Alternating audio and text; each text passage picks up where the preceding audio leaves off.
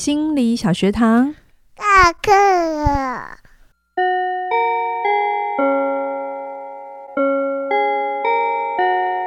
每周五我们一起探索心理学的小知识。大家好，我是嘉玲。大家好，我是班长轩宁。Hello，我们回到了女性女女性主义治疗的第四集喽。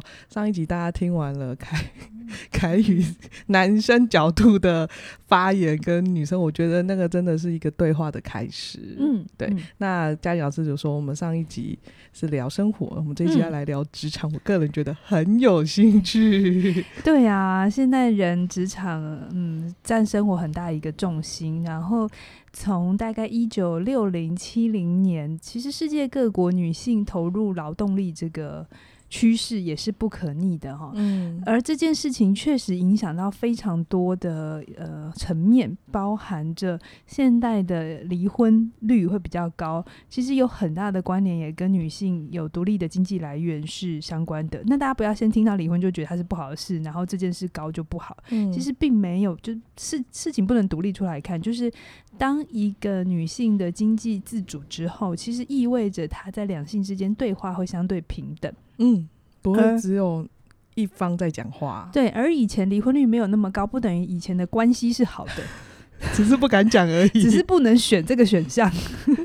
那现在多选的这个选项，不等于所以现代人都不在乎婚姻了，或者大家就是都对啊。真的讲社会稳定的话，集权国家不是社会最稳定吗？对，对，对，你要当集权国家的人嘛？对，所以我，我我觉得很多时候，我们这这一系列真的就是希望大家用不同的角度看。嗯、好，那我们回到这个职场上面的性别落差哈，有一件事情，其实，哎，我也蛮想听听看大家的意见呐，哈，就是在有一些产业里头，其实都还是因为性别有所谓的透明天花板。好，透明天花板，比如说可能在呃晋升的这个过程里头，被拔擢为主管的性别上面，男性会多于女性。好，对，男性几率也会比较大，男性的几率会比较大。那有一派的说法是说，老板会觉得，因为女生会怀孕。会想会中间会不见，对对对，那我栽培你栽培到不见，就是修撩紧啊哈，就是所以，而且再加上女生可能想要照顾家庭，所以她可能配合加班啊，或者出差，或者是甚至就被外派，这件事情会变比较不容易哈。嗯、所以在这个抉择上面，就会让女生做一些事务性的工作，而不是管理的工作。对，那我不晓得大家的经验是不是这样子哈。那这个东西，比如说这些年在好莱坞。呃，特别是女性一线女星的片酬跟一线男星的片头一摊摊开来，都是扛票房的这个 重责大任哦。可是很明显的，男星还是比女星来的多很多。那所以很多的女星也在抗议这件事情。好，那不晓得哎，你们两位在这个议题上面的经验是什么？你先说好了，凯宇。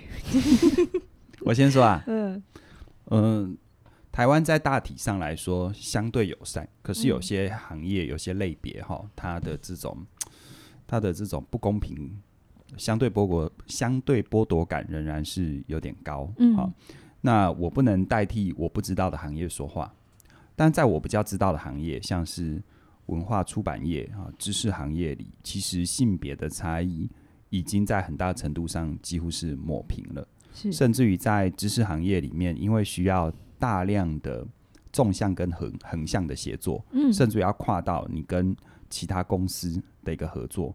反而女性在比较善于倾听、比较善于理解、承接的这样的特质，反而还有相对的优势。是是，至少我看到在知识行业或者是创意行业里面，我觉得女性有有抬头，啊、呃，有抬头。嗯、那个透明天花板，反而。男性本身的那种一些特质，如果他自己没有觉察的话，反而透明天花板现在比较，我说的是在知识，就是知识行业里面，嗯嗯嗯，对，反而男性的透明天花板，我自己的感觉，因为男性的某些特质，他如果没去觉察的话，他反而是容易放炮讲错话的哦。对，我们自己在甄选人的时候，我们也有刻意让。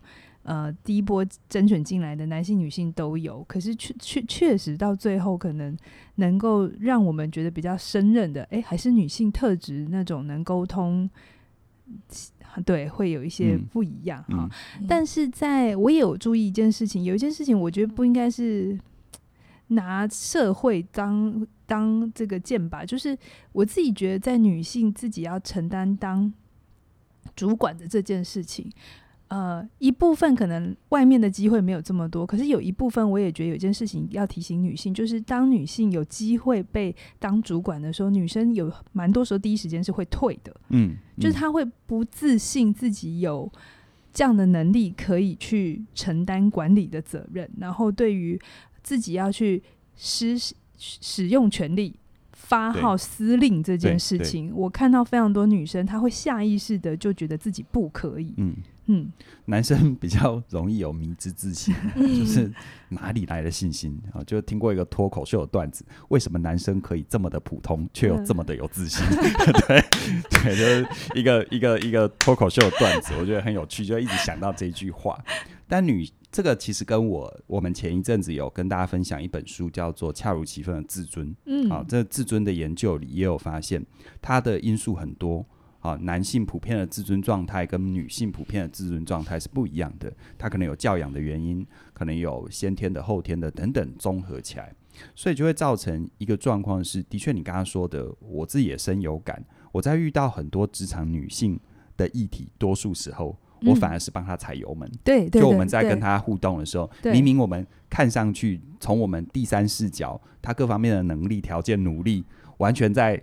完全在线，完全是水准之上，但他却不敢。嗯、是，但对男性哈比较多，我个人啊，因为我我我跟男性的个案互动蛮多的，比较多是帮他们踩刹车，跟他说你要不要再先配备一些能能力再上去？对对对对对对，他可以这么的普通，又可以这么的有自信，嗯、就就就蛮好笑的。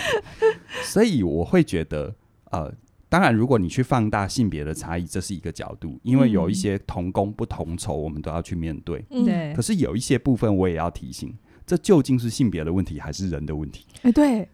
哦，我觉得这是一个很好的。嗯。我我其实，在讨论这个这企划这一系列的时候，我一直有一个隐微的担心，嗯，就是到最后变成所有的问题就推给性别就好。嗯，会、嗯、这样子最简单嘛？哈。对，比比如说。嗯、呃，有些时候，我希望 我我觉得这一集我要讲话要好好好小心。比如说，有些时候，呃，性取向这件事情，嗯，那以在台湾，其实比如说你不管是同性、异性，或是你想要跨性，其实某种程度它都有被允许跟认同。嗯、那当然一定也有人反对哈。可是有些时候，当有这些少数的族群，他们遇到了一些生命经验的挫折，或人际上的一些错不如意不如意的时候。嗯太快的就把它归因成哦，是因为我是什么什么族群，我的标签是什么，所以人家这样对我。我觉得会失去你身为一个人的责任，就是你可能自己真的有一些习惯跟个性很难相处，可是你没去看这件事，你就觉得因为我是什么，所以你这样对我。嗯、对，其实如果放在工作场域上来说的话了哈，就是我没有办法帮任何工作场域说话，但我我谈我自己的经验，我觉得我遇到比较多的是。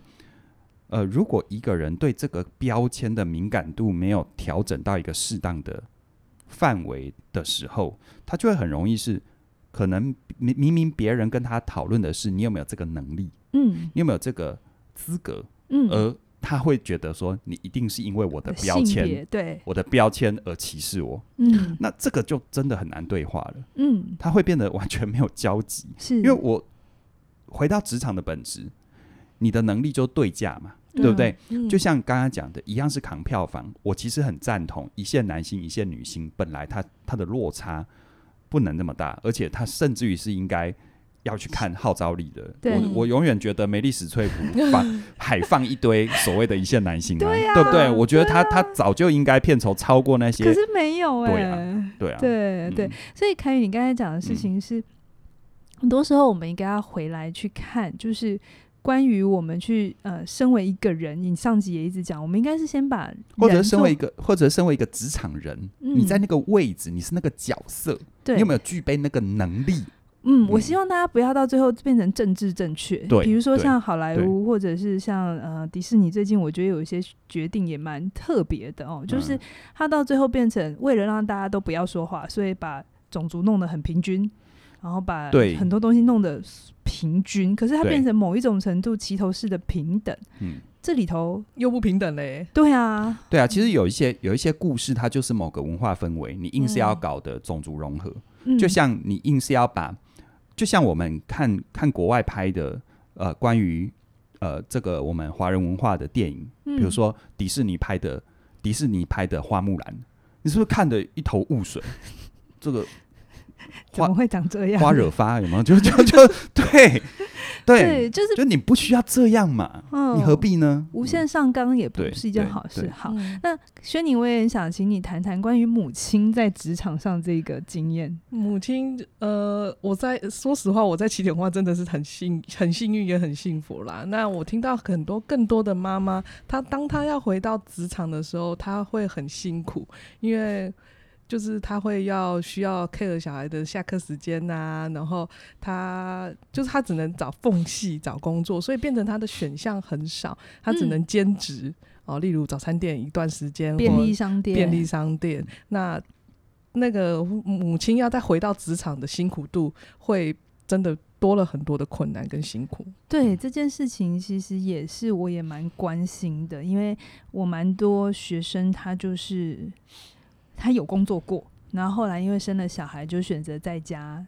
先照顾孩子，因为特别是生了两个小孩以上，通常都会说这样子保姆费比较省，就是所谓比较省嗯对可是我就在想说，这个省真的有合理吗？因为确实在这三四五年是省到了，嗯可是这个这中间的这一个空白，可能能力上的空白，或者是那个资历、年资上的空白，会让我觉得是自信的断层，也有他会也有变得不相信自己。嗯对他会变得很难回去。嗯那这件事情变得很两难，因为我也知道很多家庭可能真的没有办法，就是妈妈也继续工作，爸爸也继续工作，然后再请保姆，它就变成是一个很冲突的选择。嗯，嗯那我我这边没有好答案哈，不要期待我、嗯我有好，但是我有看到这个现象。嗯好好，那刚刚谈到了这个职场，那有一件事情也跟职场蛮绑在一起的哈，就是性骚扰这件事情。你们这是一个很敏敏感的话题哈。对你们有没有过被性骚扰？嗯，我先说我没有，我很幸运。要看你你怎么定义骚扰了。嗯，对，我等一下你谈男男性经验，嗯我谈谈我女性经验。我在职场上没有被性骚扰，但是我身为女人被性骚扰蛮多的。嗯，好、真的不是太舒服。比如说在学生时期那个很挤的公车，嗯嗯我、真的不止一次，所以我有一阵子很怕坐公车，而且我很怕坐下来，特别是那种两人的位置，嗯哼，我绝对不会去坐，嗯哼哼，因为隔壁的阿伯。哎、这样有歧视吗？就是隔壁的人，特别是男性，他贴你贴很近的时候，其实我搞不清楚我到底应该要怎么反应。哈、嗯嗯嗯我甚至曾经有一次，我还谢谢一个男性，虽然他可能不知道我在讲他，而且我不知道他是谁，我真的也是在公车上被骚扰，然后他就意识到我的表情很奇怪，嗯。然后他后来就卡在我跟那个男生的中间，嗯嗯。一直到我下车。嗯。然后因为我实在是太年轻害羞了哈，嗯。我其实也有害羞过的一段时期，我连看都不敢看那个男生，然后我就赶紧下车了嗯。哈。所以这些经验，但就会变成是很多时候可能在职场上面，特别是可能性别不是那么平等的嗯行业，在我们嗯。行业可能还好，嗯。可是在别的行业可能有一些时候会被觉得要吃豆腐，嗯。特别是女业务，嗯。哈嗯。会觉得好像你要多陪客户吃饭，那这个是吃裙子多穿短一点点，嗯。或者要嗯一定要化妆，嗯。哦，好、那或者要怎么样有女人味，这里头都有很多可以对话的空间。然后那里面到底要怎么定义，有没有性暗示或性骚扰的程度？就陪嗯吃饭这件事情，它可能在光谱上确实就是业务所需，嗯可是那条线也真的是很多人不知道，而且相对的。女性觉得很困惑，男生其实也会觉得很可怕嘛，对不对？男生其实某种程度上很害怕被认为在性骚扰别人。对我说正常的男生啊，哈、嗯因为的确有一些男生，他不管因为任何原因，他觉得性是一个他可以行使权利的方法嗯啊。比如说，像有一些极度自卑的人，有时候就很容易在在性这方面想要展现他的男子气概。控制，嗯，对，所以他会用一些，你你你不要说什么嘛。如果他有正常正常交友的能力，他干嘛在公车上骚扰人呢？对啊，对不对？其实你从这个角度想，你就知道。嗯、所以有时候那些行为是一方面的自卑，嗯，那二方面是呃，就借势借端，就像呃有权势的人，他运用他的他的权势跟位置去做一些，嗯、去去满足他自己。嗯，像我们上一集有谈到那个好莱坞的大佬嘛，对不对？上一集没谈到，上上上一集对，先先前有谈到。对，我会知道上一集没谈到，是因为上一集我在，但我不知道你哪一集谈到。第五之二那一集，是是是是是，是。所以回到男性比较害怕，你看，像我自己就看过一个报道，嗯、你知道在日本哈，在日本，因为他们有一个叫痴汉，就就是色狼啊的那个文化，有没有？嗯、那你知道日本的男生哈？在在他们正常的范围啊，不是在奇怪的影片里面，在正常的范围里面，你知道很多男生在日本搭电车的时候是很很紧张、很戒慎恐惧的，因为他很害怕被哪突然哪一个女生说他摸他他他摸了他，那个东西是百口莫辩的，所以他们怎么自保？你知道吗？我们都看过日本的那个电车很挤嘛，是在那么挤的状况底下，那些。电车男宁可在搭电车的时候双手举高，好酸哦！对，双手举高就是撇除掉任何嫌疑，但那么急，说实在站也站不稳了，站不稳，而且某种程度上，他身上如果皮包什么被人家摸走，他也没办法。小偷最好选那个举手的人，对不对？可是他没办法，他没办法。嗯、然后像说实在，我觉得有时候像我身为男性啊、呃，有时候比如说要跟异性的同仁嗯开会，嗯、我我我常常有时候。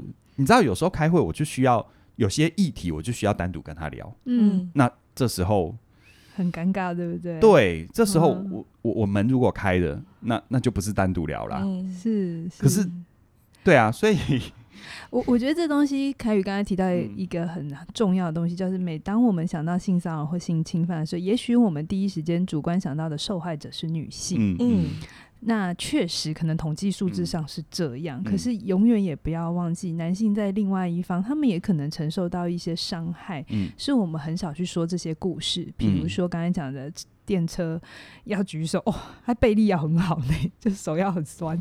对，然后要不就是很多时候男性在这样的。氛围底下，他也可能变成受害者，因为有些女性，她也有可能反过来利用这件事情。对啊，嗯、而且这个氛围，我觉得有一个很有趣的，虽然都是生活上的小剪影哦，嗯、就是一群男生如果在有女生的地方讨论美女，嗯，这会不会很容易被认为是冒犯？会。但是一群女生在有男生的地方讨论小鲜肉呢？对，这就是双标。对，这就很容易说啊，我们是展现 woman's power 啊，我们活得很自在啊，就变成这样。那那其实这样是不公平的。对，这样其实是不公平的。嗯，我不是说这件事是对的，好，还要要把男生一群男生有在女友女生的地方谈论美女或谈论一些跟性有关的，这叫做可以的。我我不是，我是说这种部分其实为什么我们对男生的容容许度这么小，可是却同时给女生这么大的？空间，那这里面其实里面隐含着什么不公平或者是差异，是值得去看的，对对不对？对，对，对，对，可能这时候，当然，我觉得谈这种议题，一定会有很多人站出来说，嗯、哦，因为怎样怎样怎样，因为怎样怎样怎样。可是我觉得这都是经验，大家说出自己的经验很好，嗯、可是重要的是对话。嗯、我想前一阵子，二零二二有一个世纪大的官官司，就去说明了关于性侵受害者或所谓的家暴受害者，其实不一定是女性，哈，嗯、就是我们的强哥强尼戴普，你跟他很熟哈？哎、欸欸，全世界都跟他不是不错熟哎、欸，介绍认识一下，全世界都知道他。我其实觉得那一场官 司，官司，官司，对，大家如果有机会，真的要去看，看的不是说到最后谁赢，而是我觉得那里面就真的是政治正确走到了最后，是一件很可怕的事情。啊，因为强尼戴普在这里面，他为了要证明一件他没有做过的事情，他花他真的是把他所有的名誉。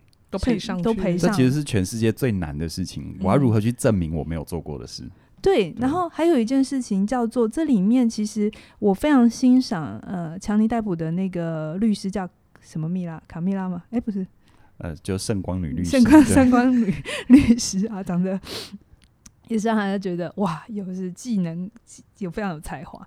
那他在质询呃，他前妻叫什么？那个安安博安博安博，好，就是他前妻的时候。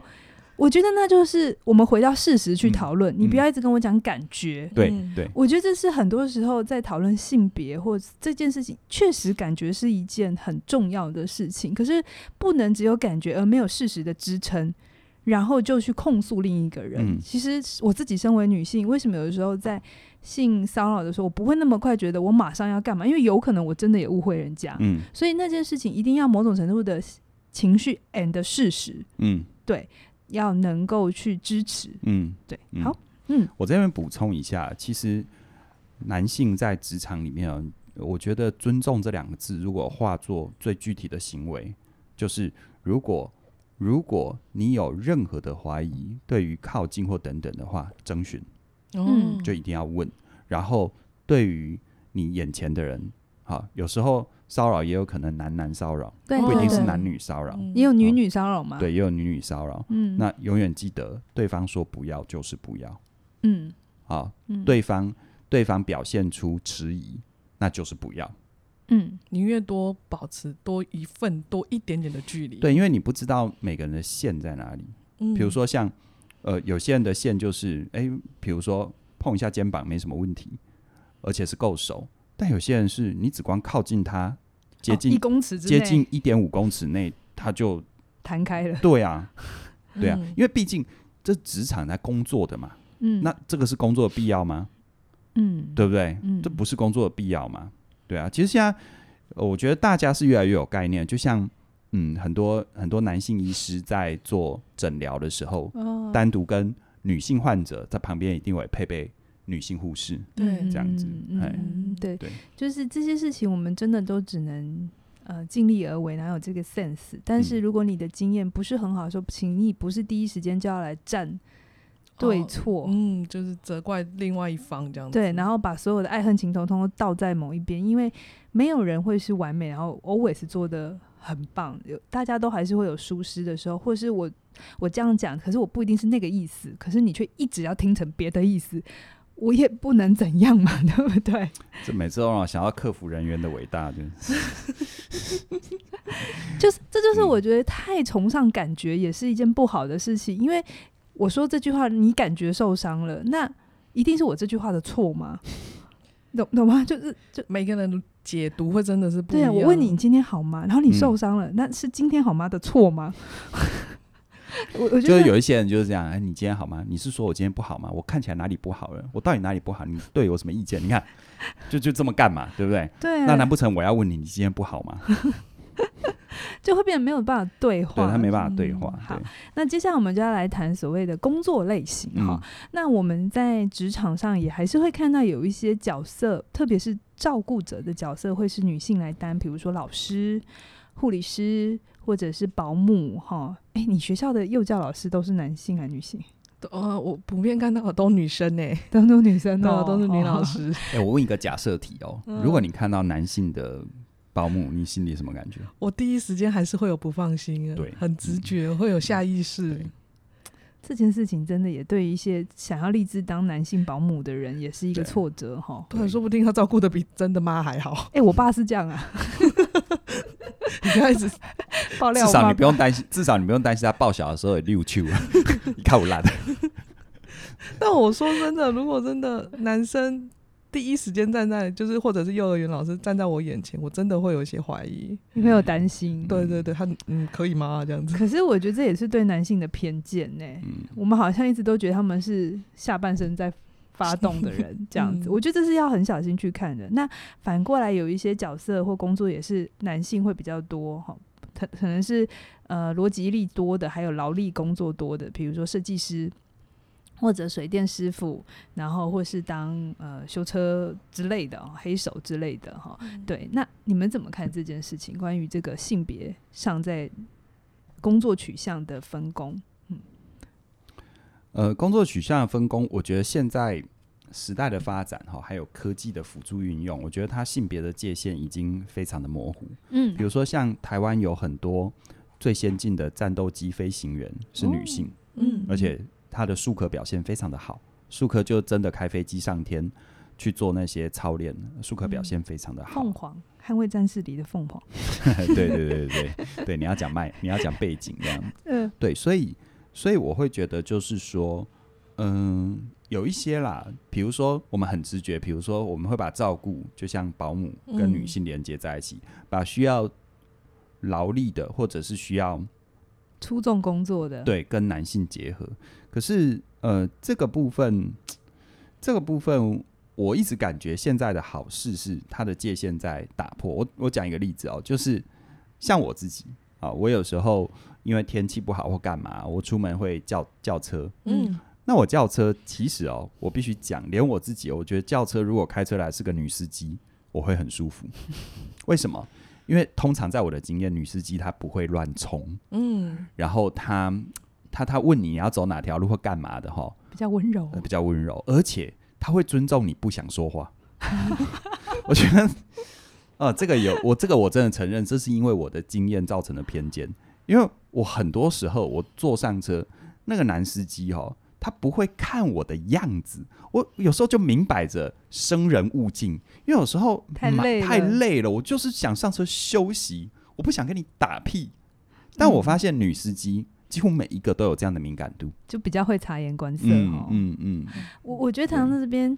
我想要说一件事，性别平等从来都不是起头式的平等。对啊，那我必须说，工作选择有的时候跟生理构造还是有关的。哈，比如说女性在做出众工作这件事，表现绝对不可能比男生好。所以我们为了要证明性别平等，然后让女生去做这样的工作选择，其实我觉得这也很奇怪。不用为了证明而证明啦。对对，可是我觉得这里面有一件事情是，身为父母亲。或是你自己在做工作选择的时候，你要了解，如果你单纯只是因为这个行业的男生多还是女生多而去做或不去做这个选项，我觉得这是不对的。所以，其实我觉得这个是要回到教养的根源。嗯，就我们有时候看看小朋友啊，比如小男孩啊玩洋娃娃，就觉得哎呦。嗯、啊，女小女生玩车子就觉得干嘛、就我觉得这个是真的要觉察、欸。可是我觉得所有小孩都爱玩车、欸，哎，这是我的经验。哦，也是啊，哦，或者是玩机器人啊，呃、玩玩玩怪手啊什么的。嗯、对啊，或者是玩那个舞舞刀弄剑啊什么的。就是如果你真心爱，而你也真的做得来，嗯、你就去做这样的工作选项，啊、而不是因为这是男生的工作还是这是女生的工作。对对对对对，我觉得要回到这个部分。嗯、对对对，好。但我觉得台湾近年来。就是有打破男生女生，例如在警察上面，我就很有感，哦、因为以前警察都男的嘛，哈、嗯，现在听说出去一定要标配一个女警，嗯、女生一定有一个女生的立场在现场，他们也害怕一些纠纷，这样就是近年来的，特别是男男远景要收身的时候，对不对？对对对对。嗯、但我发现台湾真的是有越来越进步，嗯，他们的就是。然后男护理师也是在医院，南丁格尔，在医院，在医院也是越来越常看到。我以前在护理系教书的时候，我就真的教我那时候一个班五十几个，大概会有五个男生。嗯，然后你知道他们也会有性少数的问题，就是老师每次点名没有人要理我的时候，我就会看向那些男生，他们就哎，他们也会蛮喜欢跟老师互动。然后对，可是我也跟他们说。我我有去关心他们为什么做这样的科系选择嘛？因为毕竟不太跟他其他同才不太一样。那有些人跟我说，哎、欸，他就是真的是喜欢，嗯，他就是还蛮喜欢照顾人的。然后他的男性特，他他他就是男生，好，然后也是生理男，嗯，啊这样子，然后心理认同也是男性这样子。可是他就是就是很能够去。展现一些可能跟女性特质相关的一些、嗯、呃沟通能力啊，嗯、或者是这个察言观色啊这些能力。那有一些男同学跟我说的事情是，哦，他的家人觉得呃这个护理工作是一定会有保障的，然后又是男性，他就反向思考，就是医院里头有些时候有一些醉汉，然后这时候男生 就不用怕没工作了，对，对对对，一定有工作这样。对，然后有些时候有一些男生，其实我们都说男生。我们都会假设男生对自己的身体不敏感，可是我也知道有些男病人他在做一些医疗行为的时候，他其实也希望是男护士来帮他做。嗯，嗯嗯，会啊，比如说插尿管，嗯嗯，对，那我们不能说啊，你都进来了，还有什么好选的这样子？对啊，我看过多少，你干嘛那么害羞之类的？但这里面也是会有一些性别上的需求，我们可能需要去敏感到，对，这样子。好，好，那接下来我们就要来谈一个轩尼应该会非常有兴趣的话题，叫做 职场上的育婴假，就是一定会有生了小孩之后，你的在职场上面要怎么自处这样子。好，我自己。我自己是选择了没有请育婴假，因为我我自己一开始就知道我没有那么想要带小孩，我还是赶快回来吧。所以，你的没有选择不是因为你很想，但家里的经济不许允许，而是你自己自己觉得你选择了想要还是保有工作。对，我那时候是清楚知道我自己。在带小孩那一块，真的没有那么大的热忱跟耐心，我不如交给专业，我还是回来职场上面。但一定会有我需要去穿越的辛苦，或者需要调整的部分。但我后来我就这样选择。但我发现有很多妈妈就会毅然决然的选择，就是请，请个六个月啊、一年啊的育婴假这样子。对，嗯，哎、欸，那这边在统计数字上有发现，好像请育婴假最后。性别比例上面都是女性大过于男性，嗯，哈，我在想会不会其实有一些男生 他很想请育婴假，嗯，这我们问一下男生啊，会吗？我觉得比例上还是有啦，嗯、哦，但是就是说，呃，有时候毕竟这整个当他有这个动这个念头的时候，但是环境支不支持，真的啊、哦，或者是有时候环境也不是显性的阻拦，但有时候就是一种别人会不会觉得我。怎样？怎样啊？我的、嗯、我的同事怎么看我？的老板怎么看我？嗯，这种东西哈，我是觉得，如果你的环境还算可以的话，去沟通看看，不要猜。嗯啊，如果你的环境还算相对的正向跟友善，真的不要猜、嗯、啊，因为有时候你猜的跟真实状况可能是不一样的。是是，是，对。好，我这边有一个经验是，呃，有些时候爸爸的。付出牺牲，他不一定是在孩子最小的时候，因为我也必须这里还是有生理上面的差异，嗯、就是毕竟如果你是全母乳在喂的时候，母亲有乳房这件事情给孩子的感受程度是不一样的，嗯、所以有些时候我看到有一些爸爸，我要帮一些爸爸说话，他不是选择在孩子三岁以前。育婴假，嗯，好，或是呃为家庭，可是他会在孩子进入青春期的时候，他在工作上做了一个不同的选择，因为他知道可能特别是有个儿子，嗯，那青春期可能需要更多爸爸的这个引导，或者是在家里爸爸有一些典范的树立，所以有些爸爸就选择不外派，或者他就选择要回台湾把家庭照顾好，这其实也是一种。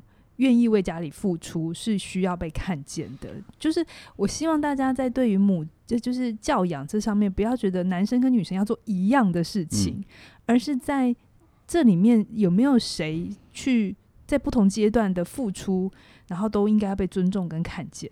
我觉得谈育婴假哈，除了谈那个性别的差异之外，我觉得无论是爸爸还是妈妈，有一个东西我们都不能忽略，就是罪恶感。哦，对不对？不管身为爸爸跟妈妈，觉得好像他出生，我我我不我不全心全意的带他，我不把我所有的时间跟关注力放在他身上，好像我不我不是一个好妈妈，我不是一个好爸爸。嗯，我觉得这才是要处理的。嗯，我听过有个说法哦，就是说，当然了，亲子之间必要的陪伴、必要的抚育，这当然没有问题。可是别忘了，嗯、呃。合格的育婴单位的那些人，嗯，那是他们的专业，是，嗯，他，你就只有带一个小孩的专业，他带 N 个小孩，你觉得？你觉得？你觉得他会？他会？他会比我们更不懂 孩子的需求？孩子哪个阶段要干嘛？嗯，他唯他们唯一没办法取代的就是爸爸跟妈妈这样的一个爱，这样的一个角色。但其他的部分，我觉得这我不知道这样子会不会让你的罪恶感少一点，让你的弹性多一点，因为。有很多时候，我觉得，如果你就是喜欢，你就是爱，无论你是爸爸还是妈妈，你就在可以的范围去调整、去照顾嘛。嗯，嗯。但如果怕的是，你明明没有爱，你明明没有那么爱这些，你爱你的孩子，但没有那么爱要教育这个工作。对对对对对，要要要对。那那其实有专业的啊，有很多专业的资源啊，嗯嗯，对不对？你自己在那边慌慌张张，现在小孩子不吃是怎样？然后发烧了怎么办？对，你那边急得要死，人家专业，人家看那么多。所以你不是有时候那个老师常常会教你很多撇步，对不对？对啊，老师事实上、啊、他们真的照顾的小孩比一定是比我多，因为我只生了这么一个。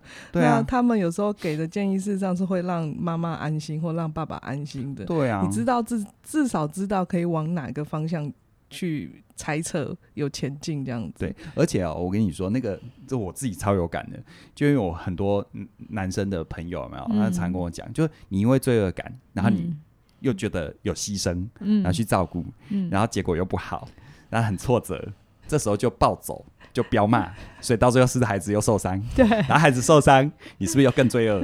你到底在忙什么？